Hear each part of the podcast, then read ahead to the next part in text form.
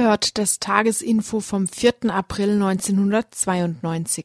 Herzlich willkommen zum Tagesprogramm von Radio Dreigland auf 102,3 MHz. Heute Samstag, 4.4. Kurz die Übersicht über das, was ihr zu hören bekommt. Um 11 Uhr gibt es die Jazz Dates in Jazz am Samstag von 11 bis 12. Danach den Saturday Club mit der Joe Meek Story Teil 10 und damit der letzte Teil, das Ende, Joe Meek Selbstmord und ein Ausblick 12 bis 13 Uhr. Danach der Blick in die Woche, verschiedene Infobeiträge der vergangenen Woche zwischen 13 und 14 Uhr. Ab 14 Uhr Sendungen in anderen Sprachen, Persisch 14 Uhr, Arabisch 15 Uhr, Spanisch 16 Uhr, Italienisch 17 Uhr und Türkisch 18 Uhr. Um 19 Uhr Radio International zur aktuellen Situation in Euskadi nach der Verhaftung der ETA, militanten Hungerstreik der baskischen Gefangenen ähm, in Leuter. Krisenlösungsstrategien Euskadi, Nordirland, Kurdistan, dies alles Thema in Radio International zwischen 19 und 20 Uhr, ab 20 Uhr Hunky Dory Musik am Samstag, Rock'n'Roll, Bebop Belula ab 21 Uhr und dann Meet the Beat of April 1967, Crawby, Pop und Underground von 22 bis 24 Uhr und ab 24 Uhr Bomb the Weekend, soweit das Programm heute Samstag 4.4. Und jetzt direkt anschließend das Info vom gestrigen Freitag, eine Wiederholungssendung.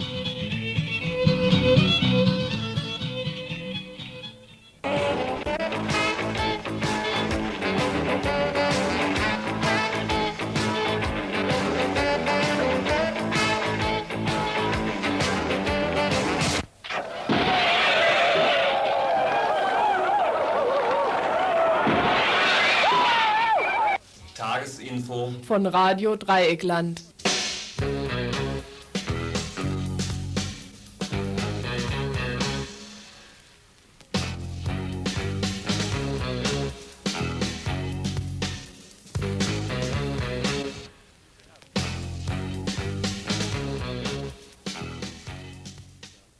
Ja, und es ist wieder 18 Uhr. Hier ist das Info von Radio Dreieckland heute am Freitag mit dem Freitagsteam. Schönen Abend. Ähm, wie immer könnt ihr uns bei dieser Sendung anrufen. Die Telefonnummer im Studio ist hier 31028. Wir freuen uns über Kritik und Anregungen. Und äh, heute ist sogar eine, ein Beitrag ganz besonders auf HörerInnenbeteiligung aus. Das ist nämlich ein Beitrag, der geht über. Ähm, ja, zum schlechten Schluss will sich auch das Freitagsinfo noch an dem Wahlspektakel beteiligen. Warum wählen Leute und warum nicht? Wie stehen Linke heute zum Parlamentarismus? Das sind Fragen, die wir auch euch Hörerinnen und Hörern zuerst im ersten Beitrag stellen wollen. Im zweiten Beitrag geht es dann um das sogenannte Leipziger Forum. Am vergangenen Wochenende hat es sich gegründet, ein Tribunal bzw. ein Nicht-Tribunal, das sich mit der Aufarbeitung der DDR-Vergangenheit beschäftigen soll und dies hauptsächlich durch Ostdeutsche. Dazu ein Kommentar. Danach geht's ins Ausland, zunächst nach Albanien. In Albanien, dem Armenhaus Europas, fanden an den vergangenen zwei Wochenenden Parlamentswahlen statt, die mit einer vernichtenden Niederlage der bislang regierenden Sozialistischen Partei endeten. Gewinner sind die Konservativen, die ähnlich wie in anderen osteuropäischen Ländern auch einen strammen marktwirtschaftlichen Kurs fahren. Über die politische Situation in Albanien sprachen wir mit dem Vorsitzenden der Deutsch-Albanischen Gesellschaft. Danach geht's nach Rio de Janeiro. UNCED ist der Name für den Erdgipfel der UNO, der vom 1. bis 12. Juni eben dort in Rio de Janeiro zu den Themen Umwelt und Entwicklung stattfindet. ACID nennt sich die Gruppe, die gegen diesen Erdgipfel Aktionen organisiert. Eine dieser Aktionen ist die sind sogenannte Unsaid, ungesagt Festivals, unter anderem auch hier in Freiburg, die das Verschwiegene und Unterdrückte öffentlich machen sollen. Eine andere Aktion äh, dieser ASEED-Gruppe fand letzten Montag in New York statt, wo derzeit die UNO eben jenen Unset-Gipfel vorbereitet.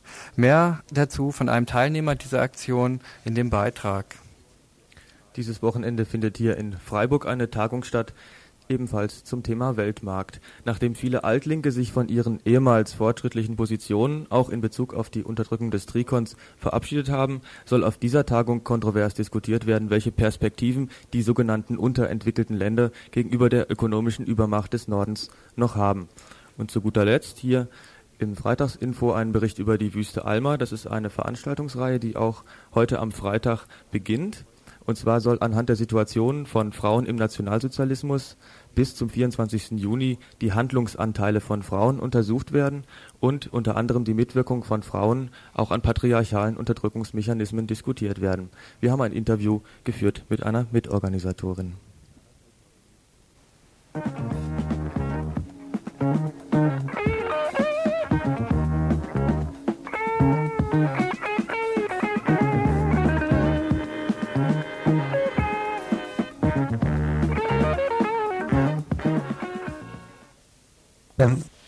Also ich denke, dass in unserem Staat ähm, es sehr wenig Möglichkeiten gibt, überhaupt Mitsprache zu halten.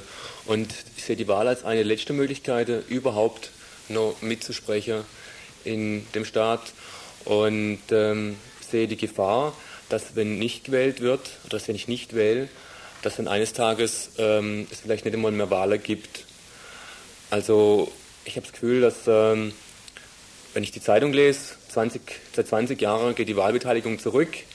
Das leistet alle denen Politiker Vorschub, die, wenn es um äh, Volksabstimmung geht, sagen, ja, was wollen wir mit der Volksabstimmung? Unsere Bürger gehen nicht einmal zur Wahl, die sind politisch desinteressiert. Ähm, ich brauche keine Volksabstimmung, wenn ich nicht einmal eine große Wahlbeteiligung habe. Und deswegen denke ich, man muss viel mehr wählen, es müssen viel mehr Leute wählen, um zumindest politisches Interesse des Bürgers zu signalisieren.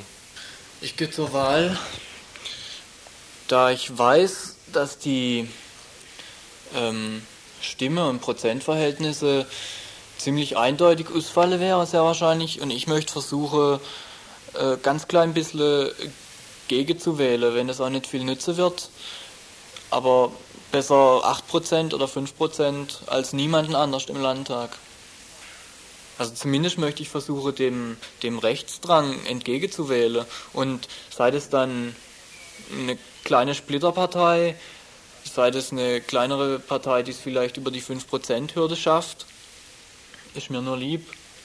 Denn Wahlboykott, damit werde ich den rechtere Partei oder den große Partei, CDU, SPD, nur entgegenkommen. Es darf gewählt werden in Baden-Württemberg. Wahlkampfstimmung. Am Sonntag sind allein in Freiburg-Stadt 139.000 Bürgerinnen aufgerufen, einer von acht zur Wahl antretenden Parteien die Stimme zu geben. Ob nun der Mann, der wie unser Land ist, oder der Mann, der mehr von Wirtschaft versteht, Seit Monaten nerven regierende und oppositionelle Parteien mit Wahlkampfgezänk und Getöse, schauen grinsende Gesichter von Plakatwänden und liest Mensch allerorten platte Wahlkampfparolen. Wenn etwa die CDU halbseitig in der BZ fragt, was ärgert Ganoven und Verbrecher bei uns am meisten, Antwort, dass die CDU regiert, antwortet die SPD nicht weniger demagogisch kurze Zeit später, das ist CDU-Politik, Steuerlügen, Inflation, Rentenbetrug. Zur Wahl fordert freilich auch die SPD auf, denn Wählen ist Bürgerinnenpflicht. Tatsächlich. Nichts plagt die Politiker zurzeit mehr als die abnehmende Wahlbeteiligung. Sie sank bei Landtagswahlen von 73 Prozent 1980 bis auf 69,4 Prozent 1988, Tendenz fallend. Ist sie doch Ausdruck mangelnder Akzeptanz und zunehmender Politikverdrossenheit, die die Herrschenden in ihrer demokratischen Legitimation in Frage stellt. Nichtwahl bzw. Ungültigwahl kann auch Ausdruck eines Protestes gegen eine Pseudodemokratie sein, die nur scheinbar auf der Zustimmung der Mehrheit der Bevölkerung beruht, in Wahrheit dem Einzelnen aber jede Chance politischer Selbstbestimmung nimmt. Grund zum Wahlboykott besteht umso mehr, als bei diesen Landtagswahlen am Sonntag keine Gruppierung links von SPD und Grüne antritt. Es gibt Gründe, zur Wahl zu gehen, aber vieles spricht auch für einen Boykott. Wir trugen Pro und Contra Argumente zusammen Zuerst haben wir Doris gefragt. Sie war fünf Jahre Mitarbeiterin bei Grünen Landtagsabgeordneten, wie sie sich bei dieser Wahl verhält. Nee, ich gehe dieses Jahr nicht zur Wahl. Ich habe also auch früher schon mal hin und wieder nicht gewählt, aber diesmal wähle ich ganz bewusst nicht, weil nachdem ich äh, jahrelang bei den Grünen Landtagsabgeordneten mitgearbeitet habe, habe ich also immer weniger Vertrauen in die parlamentarische Arbeit bekommen. Ich denke, in den Parlamenten bewegt man kaum was und diese Reform oder Reformchen, von denen ständig die Rede ist, also das sind Schönheitsreparaturen oder Oberflächenretuschierung, das ändert nichts an den wirklichen Problemen. Und ich denke, dass in diesem parlamentarischen System die wirklichen Probleme gar nicht interessieren oder man sich da einfach drüber hinwegsetzt, weil schlichtweg nicht die Politik von den Wählern bestimmt wird, die dann eben alle vier Jahre die Macht haben, ein Kreuz zu machen, sondern dass die äh, Hintergründler, also zum Beispiel die Wirtschaft oder die Kapitaleigner, dass die das wirkliche Sagen haben und auch die Politik bestimmen. Nachgefragt wurde nochmal, ob unsere Interviewpartnerin eine grundsätzliche Kritik an dieser Form der Demokratie habe. Ja, ich bin der Ansicht, dass das keine Demokratie ist, äh, wenn sie sich darauf beschränkt, dass der Bürger alle vier Jahre ein Kreuzchen machen darf. Oder wenn die Hürden so hoch sind, wie zum Beispiel beim Bürgerentscheid zur KTS, dass man dann eben seine Interessen durchbekommt. Ich finde, es ist zu wenig an Demokratie, was der Bürger da hat. Die letzte Frage war dann, wie es mit Alternativen zum Nichtwählen aussieht. Aber was mich etwas bedrückt, ist, dass so viele Leute praktisch die Wahlen boykottieren und es nie öffentlich gemacht wird. Dadurch, dass man zum Beispiel mal einen Aufruf zu einem Wahlboykott macht und dass sich die Gruppen, die eben sowieso gegen Wahlen sind oder die für andere Staatsformen sind, für andere Umgehensweisen in, in Demokratien, dass die sich mal zusammentun und da wirklich öffentliche Arbeit dazu machen, politische öffentliche Arbeit.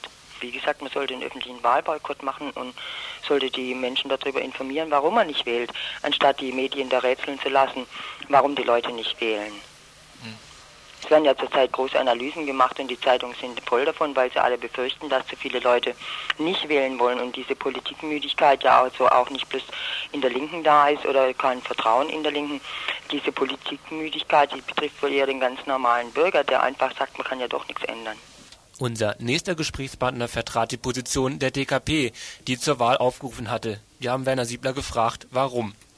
Bei uns war die Stimmung, zumindest von großen Teilen auch so, also dass man wählen geht, war eigentlich äh, völlig klar. Aber jetzt wie man wählt, ob man eine Partei wählt oder eine Gruppierung oder aber ob man ungültig wählt, das war Gegenstand der Diskussion auf zwei Versammlungen von uns. So und äh, wir haben dann nach einer langen Diskussion nochmal festgehalten, dass wir auch gegenwärtig davon ausgehen, dass der Hauptgegner der linke Kräfte und der Arbeiterbewegung die CDU ist. So, und von daher haben wir gesagt, auch wenn die SPD und die Grüne derzeit äußerst beschissene Politik machen, muss man dennoch die Möglichkeiten, die es halt gibt, um gegen diese Hauptkraft des Kapitals, der CDU und FDP, was entgegensetzen zu können, äh, ja, auf, auf diejenige setzen oder zumindest versuchen, damit Kräfteverhältnisse ein Stück weit zu verändern. Die DKP empfiehlt also SPD oder Grüne zu wählen? Also erstens sind beide Parteien mit einer gegenwärtigen Politik, die eigentlich völlig der Linke entgegensteht. Also sowohl die SPD-Politik wie auch die grüne Politik ist eine, die der Linkskräfte direkt widerspricht. Und zum Zweiten sind die Freiburger Kandidaten sowohl von der Grünen wie auch von der SPD eigentlich für Linke nicht wählbar. Aber wir haben uns dennoch dazu durchgerungen zu sagen, die einzige Chance, die es im Moment gibt, wenn keine andere linke Kraft kandidiert, da die Kräfteverhältnisse zumindest ein Stück weit in die Richtung zu drücken, ist halt entweder SPD oder Grün zu wählen. Obwohl ich selber persönlich noch nicht weiß, was ich am Sonntag wählen werde. Mittlerweile ist man bei uns fest davon überzeugt, dass zur nächsten Wahl auf jeden Fall wieder was antreten muss, was linkes, möglichst ein linkes Bündnis. Letzte Frage war dann, wie die DKP grundsätzlich zum Parlamentarismus steht. Naja, gut, also, also ich denke, es gibt von Seite des Marxismus eine sehr heftige Kritik am bürgerlichen Parlamentarismus und das hat ja Lenin noch weitergetrieben. Und ich würde auch alles das bis heute im Wesentlichen unterschreiben, was da gesagt worden ist von den Kerninhalten. Also diese bürgerlichen Parlamente sind eigentlich keine Machtorgane. Die Macht führt in diesem Staat nach wie vor das Kapital aus und so weiter. Von daher ist auf dieser politischen parlamentarischen Bühne nur bestimmte Sachen möglich. Aber dennoch halten wir diese Geschichte für eine Errungenschaft auch, dass es diese Parlamente gibt, dass eben über Parlamente auch was bewegt werden kann, auch wenn keine Machtstrukturen grundsätzlich verändert werden können. Und jetzt am Sonntag geht es ja auch darum, es werden die Reps antreten und andere Nazi-Gruppierungen. Und äh, ja, ob die da reinkommen oder nicht reinkommen, hängt auch damit zusammen, wie groß die Wahlbeteiligung sein wird. Es hängt auch damit zusammen, wie die Stimmen letztendlich verteilt werden. Zum Schluss haben wir noch einen überzeugten Nichtwähler befragt. Warum Wahlboykott? In der momentanen Situation sind wir in einer äh, gesellschaftlichen Krise drin. Also ich sehe vor allen Dingen erstmal eine, eine ökonomische Krise, die ähm, zu erklären ist Ja, nach dem, nach der Analyse von Marx, ne, im Endeffekt. Ne? Zum Beispiel der Widerspruch Wegrationalisierung von Arbeitskräften durch ein Einzelkapital, während gesamtgesellschaftlich halt die, Arbeits, ähm, die Arbeit aufrechterhalten werden muss. Ne?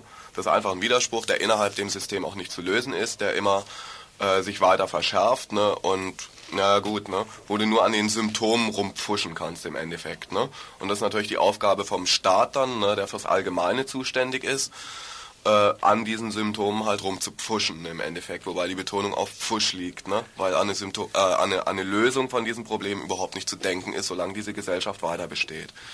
Durch ähm, diese Krise die verschärft wurde durch die Wiedervereinigung, ist der Spielraum von, der, von den Herrschenden hier in der, in der BRD und Ex-DDR einfach extrem eingeschränkt.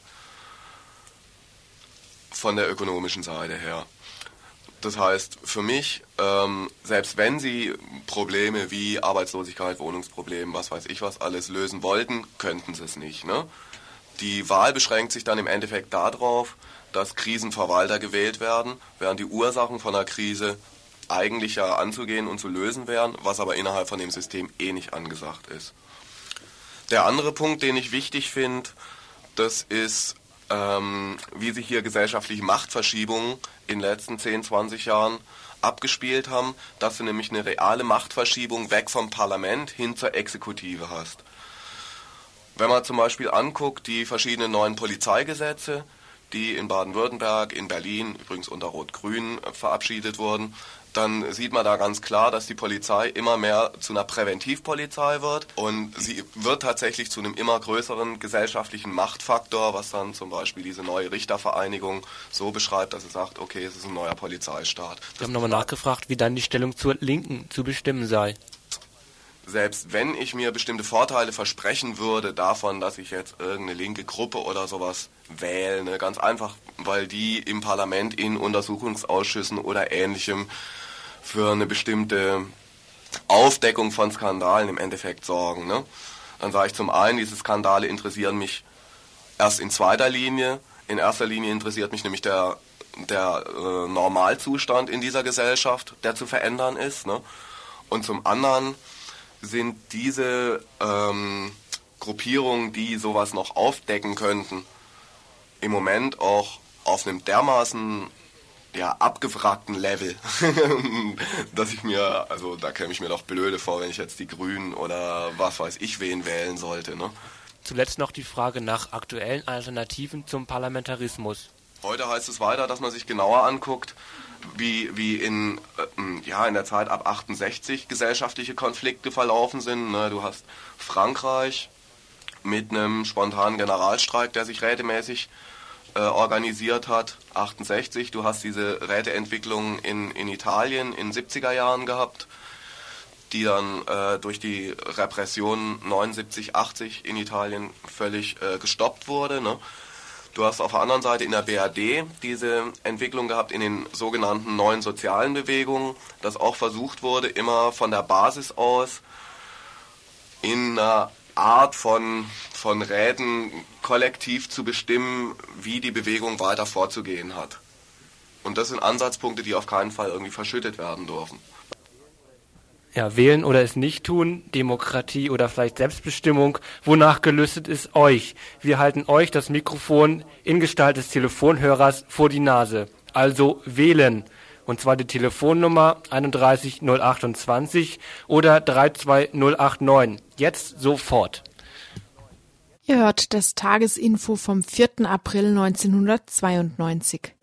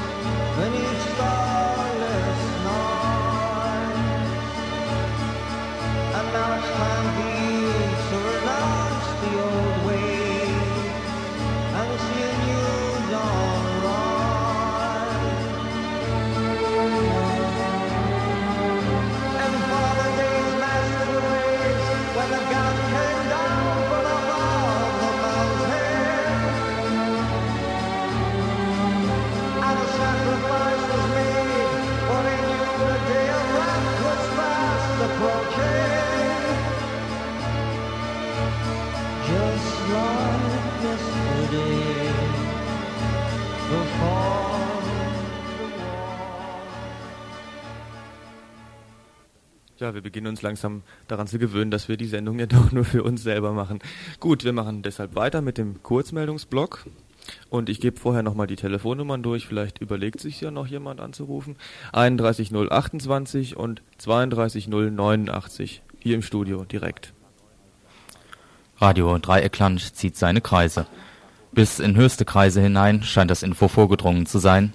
Und so lief am vergangenen Montag ein Bericht über die strafrechtliche Verfolgung in Bezug auf den Vertrieb bzw. Besitz von Kinderpornografie und prompt flatterte heute eine Pressemitteilung des Justizministeriums Baden-Württemberg ins Radio hinein. Wir lesen vor. Das Justizministerium Baden-Württemberg prüft die Abschaffung der kurzen presserechtlichen Verjährung bei der Verbreitung kinderpornografischer Darstellungen. Diese Lücke in der von der Bundesregierung vorgelegten Gesetzesregelung muss noch geschlossen werden. Denn es ist nicht zu verkennen, dass die kurze presserechtliche Verjährung eine effektive Strafverfolgung in den Fällen der Verbreitung hart pornografischer Darstellung erheblich beeinträchtigen kann. Die Verjährung der mit der Verbreitung der Pornokassetten und Pornoschriften begangenen Straftaten beginnt bereits mit der ersten Verbreitung. Da sich diese regelmäßig nicht feststellen lässt, ist die Angabe der Täter, die erste Verbreitung sei bereits in verjährter Zeit erfolgt, zumeist nicht zu widerlegen.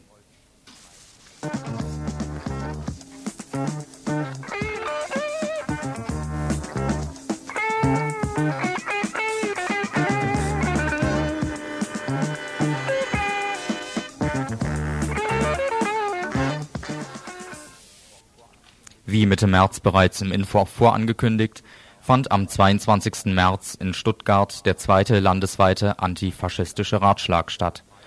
Die antifaschistische Zeitung für Freiburg druckte in ihrer gestern erschienenen Ausgabe die Ergebnisse bzw. Anträge des Ratschlags ab. Alfred Hauser, seines Zeichens Ehrenvorsitzender des Vereins der Verfolgten des Naziregimes und des Bundes der Antifaschistinnen, hob in seiner Ansprache an die rund 50 TeilnehmerInnen drei Punkte für die weitere Arbeit des Ratschlages hervor. Zum einen machte er den Vorschlag, in Baden-Württemberg eine gemeinsame Anlaufstelle zur Beobachtung der Rechten zu schaffen, mit dem Ziel, ein schnelles Informationsorgan zu schaffen. Darüber hinaus betonte er die Notwendigkeit, ein breites Bündnis auch über die Gewerkschaften hinaus zu suchen, insbesondere gegen die Angriffe auf das Asylrecht und gegen den Rassismus. Zum Dritten sprach er sich für die Verbindung zwischen den aktuellen und dem historischen Antifaschismus der sogenannten ersten Stunde aus, verbunden mit dem Aufruf, den historischen Antifaschismus einerseits zu akzeptieren, andererseits einen Antifaschismus zu entwickeln, der in der Lage ist, Zitat, positive Aussagen zu den großen Fragen unserer Zeit zu machen. In diesem Zusammenhang legte die AG Politische Unterdrückung und innere Sicherheit in der BRD einen Resolutionsentwurf vor mit dem Inhalt die Forderungen zur Freilassung bzw. Änderung der Haftbedingungen politischer Gefangener in der BRD zu unterstützen und die Einrichtung der Koordinierungsgruppe Terrorismus als faschistische Entwicklung im Staatsapparat zu kritisieren. Nach Einwendungen, Einwänden unterschiedlicher Art wurde dieser Entwurf jedoch zurückgestellt und soll in überarbeiteter Fassung auf dem nächsten Ratschlag vorgelegt werden. Dieser nächste landesweite Ratschlag ist auch bereits geplant, der Termin Ende September, Anfang Oktober.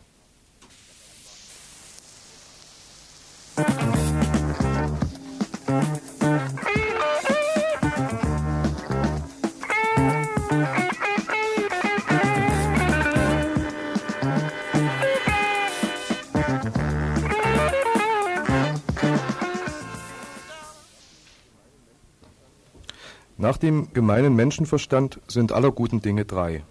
Nun haben wir also seit dem vergangenen Wochenende drei Institutionen, die sich mit der Aufarbeitung der DDR-Vergangenheit beschäftigen. Nach der Gauk-Behörde und der Enquete-Kommission des Bundestages hat sich unter maßgeblicher Initiative ehemaliger Bürgerrechtler der DDR, allen voran der stellvertretende SPD-Vorsitzende Wolfgang Thierse, der Wittenberger Pfarrer Friedrich Schollemer und der Kirchenhistoriker Wolfgang Ullmann in Leipzig ein Gremium zusammengefunden, das die Aufarbeitung der DDR-Geschichte nun in eigene, das heißt ostdeutsche Hände nehmen will. Nach der Installation eines Sonderbeauftragten der Bundesregierung und einer Kommission des Bundestages nun ein Forum, das sich zunächst als Tribunal zur Aufarbeitung und Erneuerung verstand. Nach einigen Diskussionen ist man von der pathetischen Bezeichnung Tribunal, also Gericht, weggekommen und hat sich auch durch den Namen der Veranstaltung zu dem bekannt, was eigentlich beabsichtigt ist, nämlich der Diskurs zwischen sogenannten Opfern und sogenannten Tätern zur Aufhellung der wirklichen Vergangenheit in der DDR. Meine Formulierung verrät Zweifel.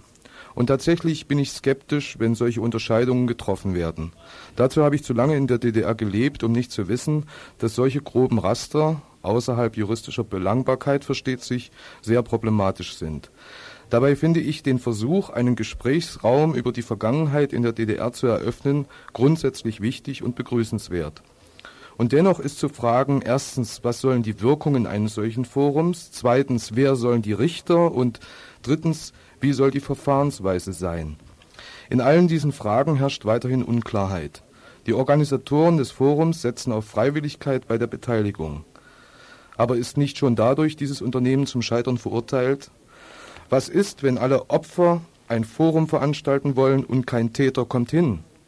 Das heißt also, es müssten politische und sozial-psychische Verhältnisse herrschen, die eine wirkliche Auseinandersetzung zuließen.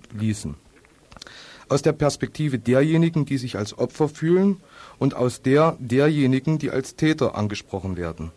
Das könnte tatsächlich zu einer Aufarbeitung der DDR-Vergangenheit führen oder besser eines Teils davon, denn Geschichte ist nicht die Entwicklung einer Täter-Opfer-Konstellation, die sich aber dennoch endlich abheben könnte von der hochkonjunkturellen Schwarz-Weiß-Malerei der bunten Illustrierten. Doch mir scheint, dass die genannten Bedingungen, die politischen wie die sozialpsychischen, dafür denkbar ungeeignet sind. Jüngstes Beispiel für die der Wahrheitsfindung undienliche soziale Hysterie ist mir ein Spiegel-Essay dieser Woche, in dem ein Soziologieprofessor aus Frankfurt am Main den Sinn der Skandalgeschichten über die DDR finden will. Ich weiß, der Spiegelgeist ist nun wirklich nicht der scharfsinnigste, aber dennoch wohl symptomatisch. Das Resümee des Professors aus Skandalen lernen Gesellschaften am besten.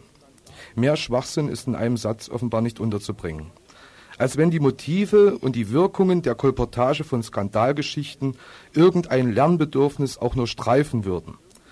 Das eigentliche, eigentlich perfide dieses Kopflangers, wie Brecht die intellektuellen Handlanger nannte, dieses Kopflangers der Denunziation besteht darin, dass er mit der unbezweifelbaren Notwendigkeit sozialen Lernens kokettiert. Er unterstellt sie und gleichzeitig biegt er sie auf skandalöse Weise um, indem er die niedrigste Sensationsgier zu einem kulturellen Wert hochedelt.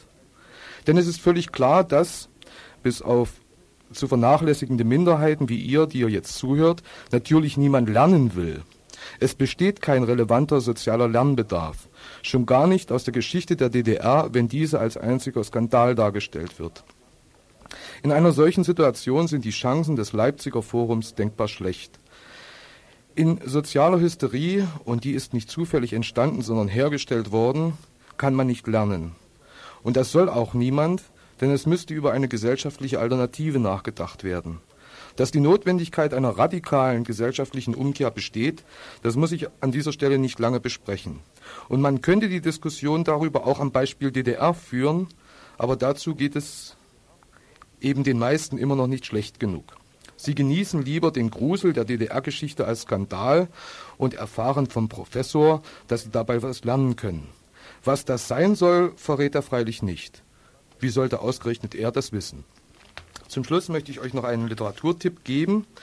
Sachkundigere Informationen zur Vorgeschichte des Leipziger Forums findet ihr in einem Taschenbuch des Ostberliner Aufbauverlags. Es ist eben unter dem Titel Ein Volk am Pranger, die Deutschen auf der Suche nach einer neuen politischen Kultur erschienen, hat knapp 200 Seiten und kostet 14,80 Mark.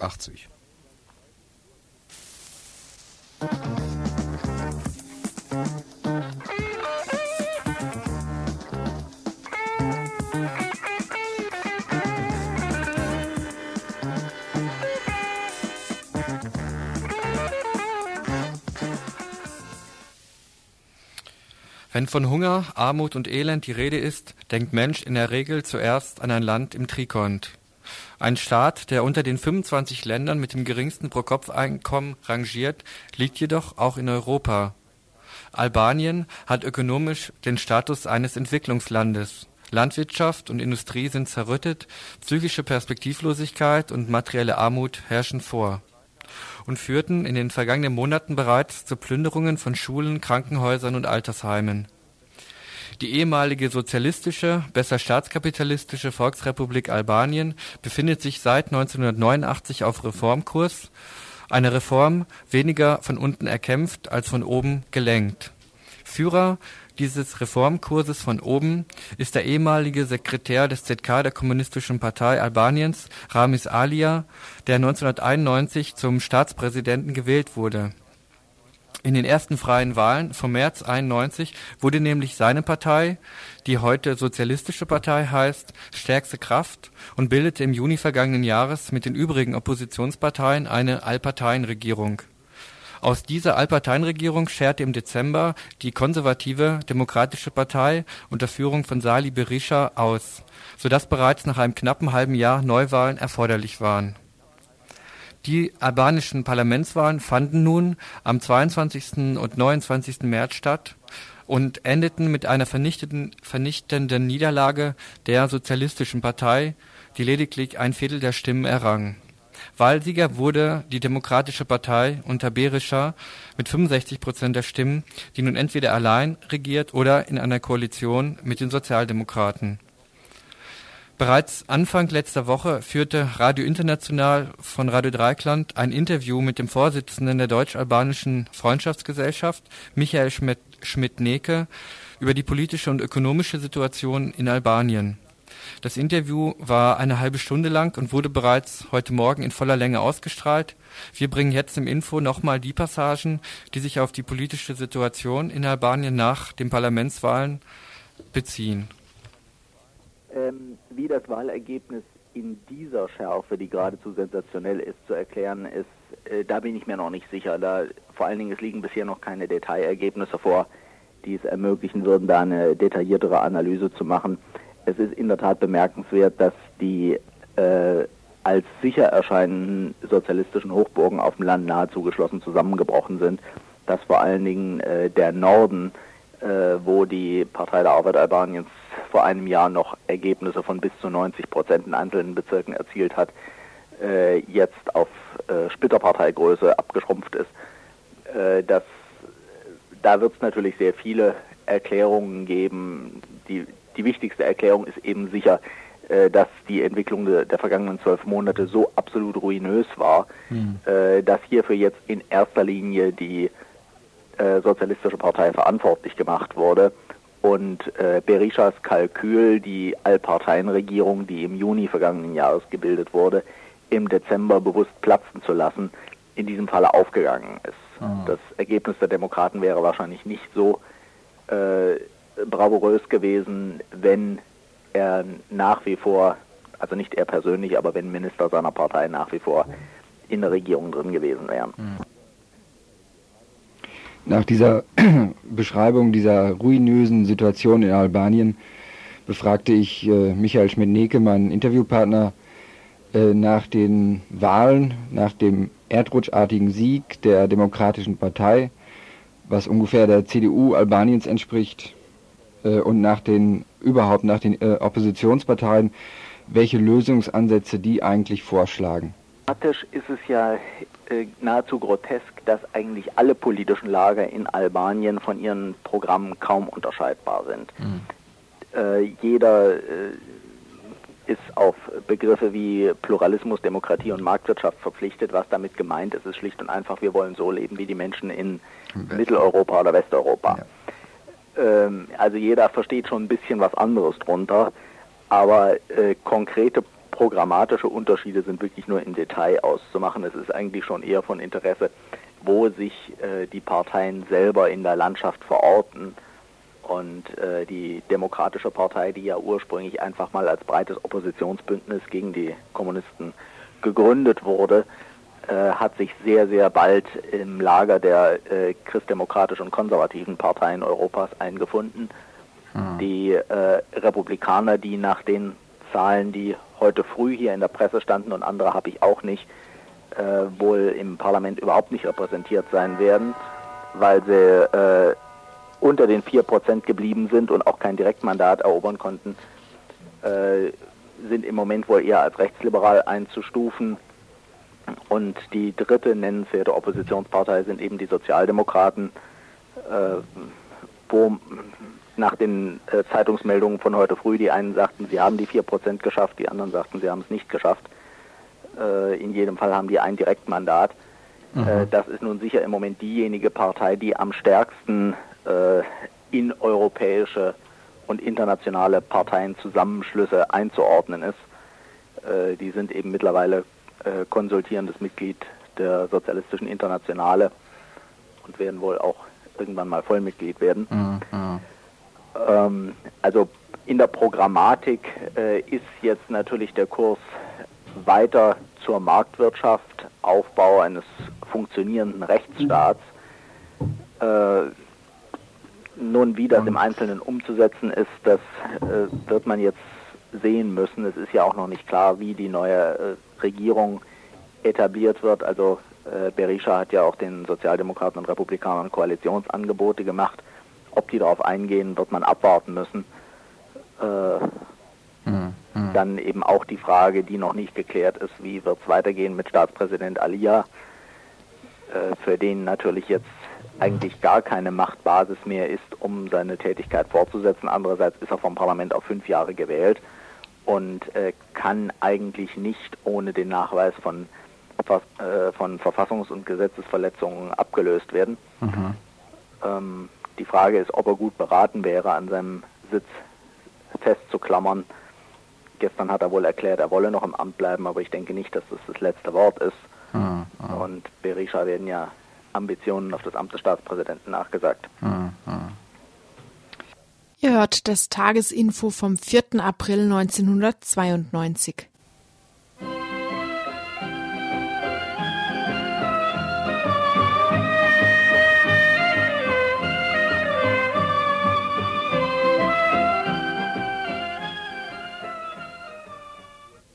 In der Bevölkerung war in sehr vielen Gesprächen ein großes Maß an Desillusionierung über dieses eine Jahr äh, parlamentarischer Demokratie zu spüren, sodass ich eigentlich mit einer sehr viel höheren äh, Wahlenthaltung gerechnet hatte. Mhm. Also 70 bis 80 Prozent ist äh, für ein Land ohne Wahlpflicht natürlich auf jeden Fall recht hoch. Mhm. Äh, die neue Führung hat jetzt erstmal eine gewisse Atempause. Sie hat im Wahlkampf gewaltige Erwartungen geschürt, vor allen Dingen Erwartungen darauf, dass Albanien unter einer neuen Führung größere Chancen hätte, unmittelbare Wirtschaftshilfe, Investitionen und so weiter äh, von Seiten der EG, von Deutschland und auch von den USA zu erhalten. Bei der gestrigen äh, Großkundgebung der Demokratischen Partei wurden ja unglaublich viele US-amerikanische Fahnen geschwungen. Äh, das wird sich zum großen Teil einfach als Illusion herausstellen. Und wenn sich eben dann in einigen Monaten abzeichnet, dass die neue Führung nicht in der Lage ist, die katastrophale Lage kurzfristig wirklich spürbar zu verbessern, dann wird bei vielen Leuten, die gestern noch an den Siegesfeiern teilgenommen haben, äh, sich dann doch wieder die Verzweiflung durchsetzen, dass die eben ihr Bündel schnüren und bei nächstbester Gelegenheit in Richtung Italien und äh, Westeuropa flüchten, Mhm. beziehungsweise äh, dass dann eben äh, die, no die nächsten sozialen Unruhen in Albanien einfach vorprogrammiert sind.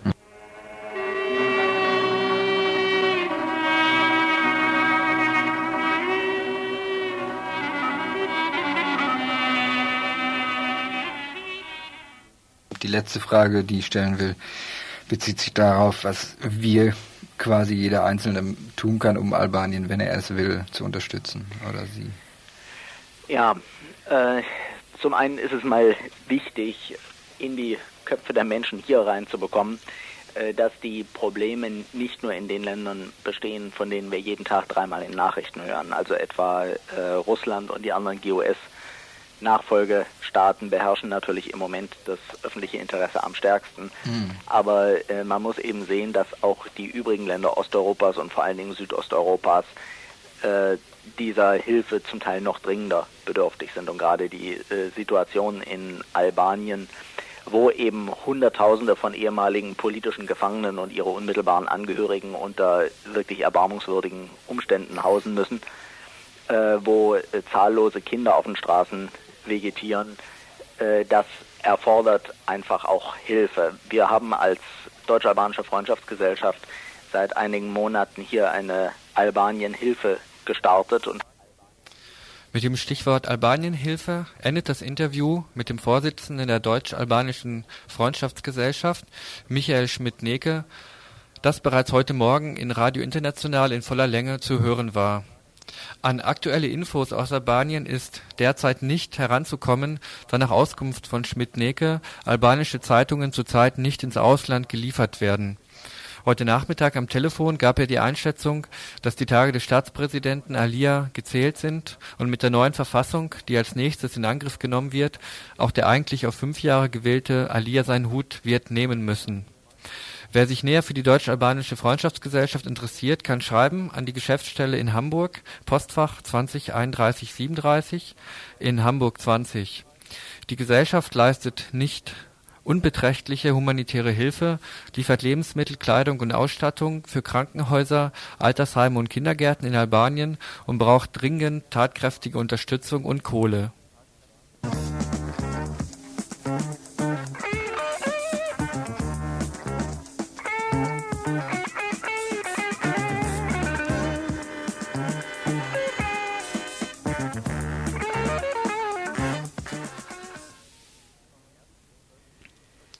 Vom 1. bis 12. Juni 1992 findet in Rio de Janeiro ein weltweiter Gipfel der UNO zum Thema Umwelt und Entwicklung statt, an der alle Staaten dieser Erde, momentan sind das 137, teilnehmen werden. Die United Nations Conference for Environment and Development, kurz UNCED, bringt zum ersten Mal auf so hoher internationaler Ebene die beiden Themen Umwelt und Entwicklung zusammen. In Rio sollen weltweiter Umweltschutz, eine nachhaltigere Wirtschaftspolitik, eine gerechtere, sozialere Weltordnung diskutiert und eingeleitet werden. Themenschwerpunkte sind eine Klimakonvention, eine Waldkonvention, eine Konvention der Artenvielfalt, ein Aktionsprogramm für die einzelnen Staaten und eine Erdcharta. Was ist von dieser Konferenz zu erwarten? Kritikerinnen erkennen schon jetzt während der Vorbereitungstagungen die Tendenz zu einer teuren, aufwendigen Mammutkonferenz mit Fensterreden, die nur der Selbstdarstellung der einzelnen Regierungen dienen. Eine Konferenz, bei der es am Ende heißen könnte, außer Spesen nichts gewesen. Der Bau einer Autobahn in Rio für dieses Spektakel, fehlende Delegationen von unabhängigen kritischen Entwicklungs- und Dritte Weltinitiativen sowie die Anwesenheit des Motorsägenexperten Hans-Peter Stiel als Vertreter des Deutschen Industrie- und Handelstages sind nur einige Kritikpunkte. Die von den westlichen Industriestaaten in den Ländern des Trikons verursachten Umweltkrisen und sozialen Verelendungsprozesse haben erstmals ein Ausmaß erreicht, das auf die Staaten der sogenannten Ersten Welt selbst zurückschlägt. So sollen jetzt in Rio Lösungen gefunden werden, die einerseits diese in Anführungsstrichen Krisen lösen, andererseits jedoch die bestehenden imperialistischen Macht- und Herrschaftsverhältnisse unangetastet lassen. So hat sich eine internationale Gegenbewegung gegründet. Ihr Name ist SEED. Action for Solidarity, Equality, Environment and Development. Ihr Vorhaben, dezentrale sogenannte UNSAID-Festivals in verschiedenen Kontinenten. Dies sollen Zusammenkünfte sein, die das ansprechen und öffentlich machen, was in Rio nicht genannt und bearbeitet wird. Das europäische Unsaid Festival findet ebenfalls vom 1. bis 12. Juni und zwar hier in Freiburg im Seepark statt. Wir sprachen gestern Nachmittag mit zwei Vertreterinnen der Festivals-Vorbereitungsgruppe, Christian und Nicole, über eine Protestaktion, die letzten Montag im UNO-Gebäude in New York stattfand, wo derzeit die Hauptplanungen für die Konferenz in Rio laufen. Naja, ich war jetzt gerade drei Wochen Teil einer der internationalen Jugendgruppe, die in New York dabei war, wo die vierte Vorbereitungskonferenz für UNCED stattgefunden hat. Der vierte und wichtigste Abschnitt, wo eigentlich die ganzen konkreten ähm, Sachen ausgehandelt werden musste. Und ich muss sagen, es ist Hundeelend schlecht. Man kann da eigentlich mittlerweile von einem Stillstand jeglicher Verhandlungen reden. Es gibt eigentlich nur noch Blöcke Nord, Süd, West, Ost, die sich gegenseitig blockieren, die ihre minimalen Interessen verteidigen und der, wenn überhaupt noch Konsensus gefunden wird, dann ist der so minimal, dass man von einem Erfolg auf keinen Fall mehr sprechen kann. Wir in New York haben uns zumindest auf diese schlechten Nachrichten hin ähm, auch zu Aktionen verlegt. Wir haben beschlossen, dass wir es gar nicht mehr versuchen, innerhalb des Prozesses noch was zu verändern, sondern einfach durch Aktionen. Auch ja, das war eben ein, diese Aktion war ein Pro, ähm, Produkt dieser immerwährenden Diskussion bei uns, ob wir jetzt von drinnen, also innerhalb des Prozesses oder von außen Druck machen sollen. Das war jetzt wieder eine Innen-Außen- Aktion. Wir, SIEG, unser Netzwerk in den Vereinigten Staaten, hat eine Demonstration organisiert mit ungefähr 600 Leuten vor der UNO und hat, damit es ein bisschen farbenfroher wurde, auch noch in der Nacht relativ provokative Slogans auf die Gehsteige gepinselt mit drei Meter langen Buchstaben. Und gerade wie die Demonstration sich vor den UNO-Türen versammelt war, haben wir von innen am Dach des UNO-Gebäudes ein 30 Meter langes Banner runterrollen lassen, das da hieß, dass halt eben der Weltgipfel aus unserer Sicht gekidnappt wurde. Und das hing dort auch für ungefähr eine Viertelstunde und ist in die Presse und in die Medien gekommen. Ja, uns Bannerleuten passierte nicht viel. Die Aktion war sehr gut vorbereitet und wir waren so schnell verschwunden, dass wir nicht erwischt wurden. Schlimmer waren die Buchstabentruppe, die immerhin in der Nacht mit 70 Leuten gepinselt hat. Und von den 70 Leuten sind 18 erwischt worden, unter anderem auch eine Reporterin vom CNN. Und die sind immerhin zweieinhalb Tage in Haft gewesen, angeklagt wegen Verschwörung gegen des Staates. Also unsere ganzen Erfahrungen dort war eigentlich, dass man in der UNO für kreative Aktionen wirklich außerordentlich wenig Verständnis hat. Und äh, sind da jetzt noch mehr Aktionen in dieser Richtung geplant, auch gerade bei, also bei, bei dieser UNO-Konferenz, Vorkonferenz, Ja. die jetzt stattfindet? Wir hoffen es, ja. Das ist meine Aufgabe jetzt direkt mit den Brasilianern äh, äh, alle diese Sachen zu besprechen. Das bis jetzt war, war das etwas schwierig, aber ich bin, ich vorbereite mich jetzt nach äh, Rio zu gehen und hoffentlich, ja, dort werden wir ein Youth Open House haben in einem Park, das, wo verschiedene Sachen sich, finden, sich äh, verschiedene Leute sich treffen werden. Und da mit äh, so rund 1000 Jugend, hoffentlich können wir noch viel mehr planen, genau. So der bisherige Stand. Christian und Nicole baten uns am Ende des Interviews noch um eine Radiodurchsage in eigener Sache. Und zwar benötigen sie dringend für das Unset Festival im Juni hier im Seepark in Freiburg Mobiliar und Grünpflanzen für Besucherinnen und Vorbereiterinnen. Wer von uns hier, also von euch Hörerinnen und Hörern, irgendwas übrig hat, zu viel hat, an Regalen, Matratzen oder eben Pflanzen, kann das in der Escholstraße 86 in dem Büro dort abgeben. Vielen Dank.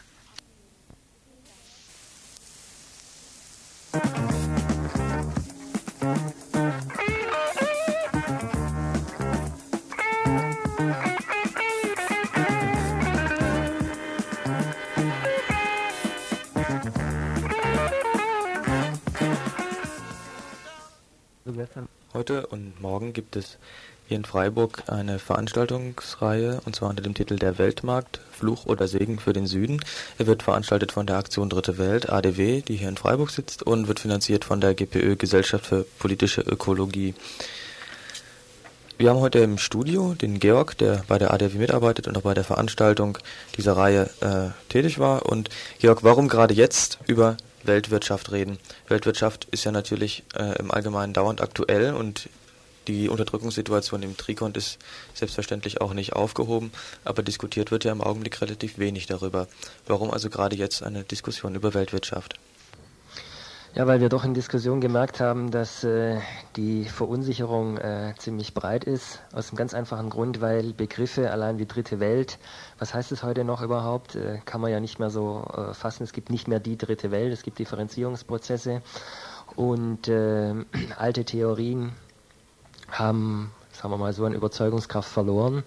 Aus dem Grund haben wir äh, die Vertreterinnen und Vertreter der verschiedenen Positionen, die es in der entwicklungstheoretischen Debatte gibt, äh, eingeladen, um so ein bisschen den Stand der Diskussion äh, zu dokumentieren. Das hört sich jetzt äh, etwas abstrakt an, aber diese Debatten, äh, wer die letzten 20 Jahre sie verfolgt hat, seit 68 gibt es die, ähm, wirken sich immer auch auf das Solidaritätsinternationalismus-Spektrum, wenn auch äh, etwas äh, verändert, aus.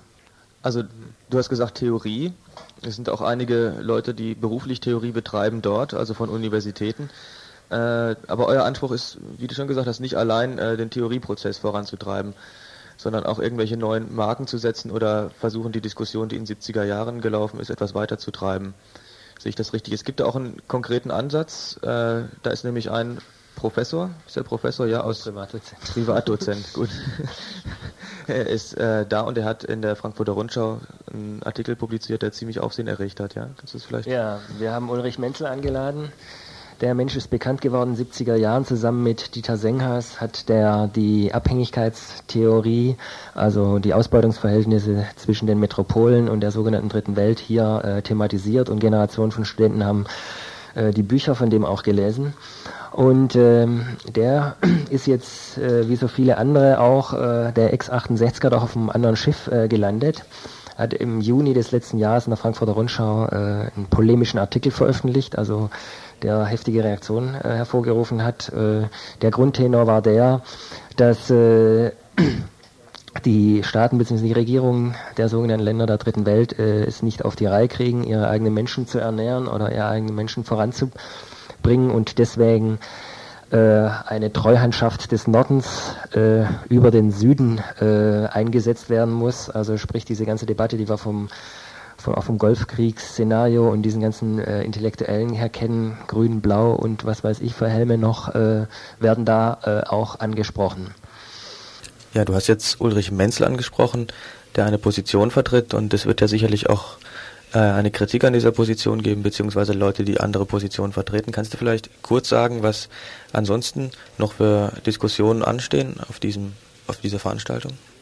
Ja, die Idee ist natürlich äh, zuerst mal, dass man natürlich nicht nur, wie bei uns übrigens auch, äh, Regierungen betrachten darf, seien sie jetzt äh, demokratisch äh, legitimiert oder diktatorisch, wie auch immer, sondern man muss sich natürlich auch angucken, ähm, wie die Bevölkerung äh, agiert, reagiert. Und da gibt es ja gerade in Lateinamerika zum Beispiel in den letzten Jahren aufgrund der katastrophalen ökonomischen und politischen Entwicklungen ähm, soziale Bewegungen, die sich sowohl gegen nationale Regierung als auch gegen den Weltmarkt stemmen. Das nennt man dann im ökonomischen Bereich, nennt sich das so trocken informeller Sektor. Dahinter steckt aber im Grunde genommen äh, der Versuch, äh, Gemeinschaften zu bilden, meistens so auf kommunaler Ebene, um äh, schlichtweg überleben zu können. Und äh, aus diesen äh, Gemeinschaften entwickeln sich dann auch äh, politische Organisationen, nicht in dem Sinn, dass jetzt Parteien sind oder so, aber auch die sich einfach artikulieren. Und äh, die gilt es natürlich zum Beispiel zu berücksichtigen und so wie jemand wie Menzel oder auch andere Leute, also Modernisierungstheoretiker im neuen Gewand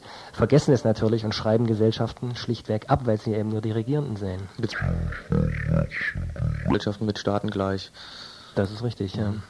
Kannst du vielleicht noch ein paar Worte sagen zu den Programmpunkten, die es geben wird? Gut, ähm, das geht heute Abend. Äh, übrigens im äh, KG1 geht's los im Raum 1221, 19 Uhr.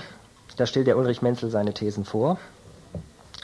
Morgen früh, morgen Nachmittag wird es dann ähm, in der alten Uni übrigens äh, Arbeitsgruppen geben, äh, Ökologie-Weltmarkt, Verschuldung-Weltmarkt, Spielregeln des Weltmarkts bzw. Erfahrungen mit dem Weltmarkt. Und dort werden äh, die Vertreterinnen und Vertreter also aus, aus verschiedenen Bereichen aufeinander äh, treffen und da wird äh, diskutiert werden und äh, es soll dann nochmal am Samstagnachmittag eine Podiumsdiskussion geben, wo dann auch gewisse Promis eingeladen sind, wo dann äh, versucht wird, so ein bisschen äh, zu resümieren.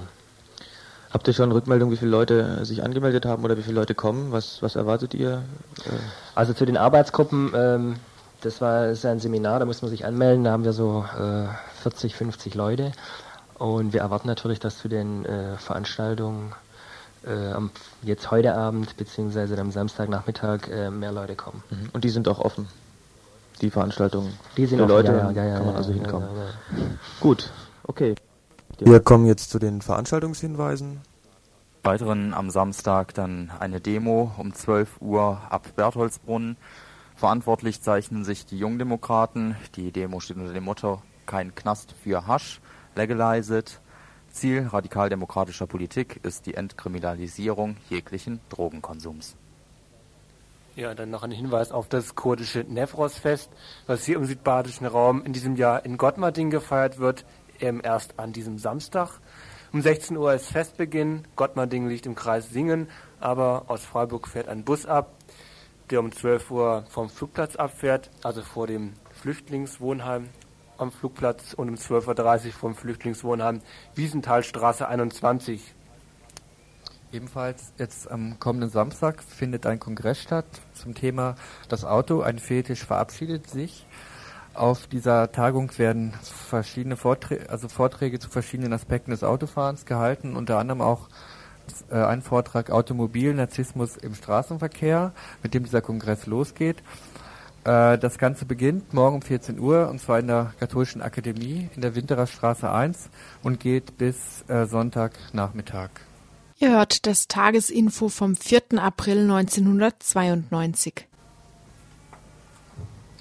Äh, dann haben wir noch einen Veranstaltungshinweis für Montag. Da findet die Frauenvolksküche statt, Montag 6.4., 19 Uhr im Strandcafé. Veranstaltet wird dies von Flüchtlingsfrauen und anderen Frauen. Es gibt Infos zu Bezirkssammellagern und Asylverfahrensgesetz. Und dann gibt es anschließend noch einen Film zur ZAST, also zur zentralen Anlaufstelle in Karlsruhe.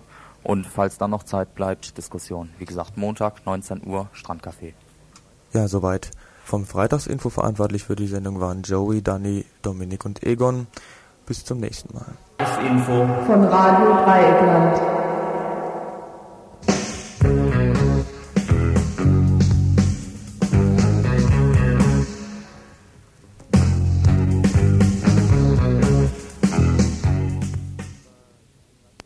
Äh, ja, sage ich mal, also ihr greift ein recht heißes Eisen an, zum Beispiel die Rolle von TäterInnen. Also Frauen als Täterinnen, äh, nicht dem relativ einfachen Mechanismus aufsitzend, also dass äh, immer schön geschieden wird. Ähm, Männer, äh, patriarchale Gewalt geht von Männern aus und ähm, Frauen haben dann auf jeden Fall in der Mehrzahl der Fälle die Opferrolle in, inne und ähm, das ist schon ein heißes Eisen. Ja, es ist ja eine Diskussion, die innerhalb der Frauenbewegung jetzt auch schon länger geführt wird. Die Frauenbewegung, die zweite, jetzt gibt es ja mittlerweile seit 20 Jahren und von daher haben sich da durchaus unterschiedliche Theoriestränge entwickelt, Diskussionszusammenhänge. Wobei man schon sagen kann, dass es da einen auch immer noch heute noch dominanten Diskussionsstrang gibt, der halt so versucht, im Grunde genommen gesellschaftliche Verhältnisse zum großen Teil darüber zu erklären, dass es auf der einen Seite die Herrschenden, dann meistens eben die Männer und auf der anderen Seite die, die Opfer eben die Frauen gibt. Äh, uns geht es jetzt in dieser Veranstaltungsreihe darum, diesen Dualismus ein Stück weit zu hinterfragen, wobei uns ganz klar ist, dass es natürlich viele Situationen gibt, in denen Frauen ganz eindeutig Opfer sind. Und daran wollen wir auch nicht rütteln, gerade zum Beispiel in äh, Fragen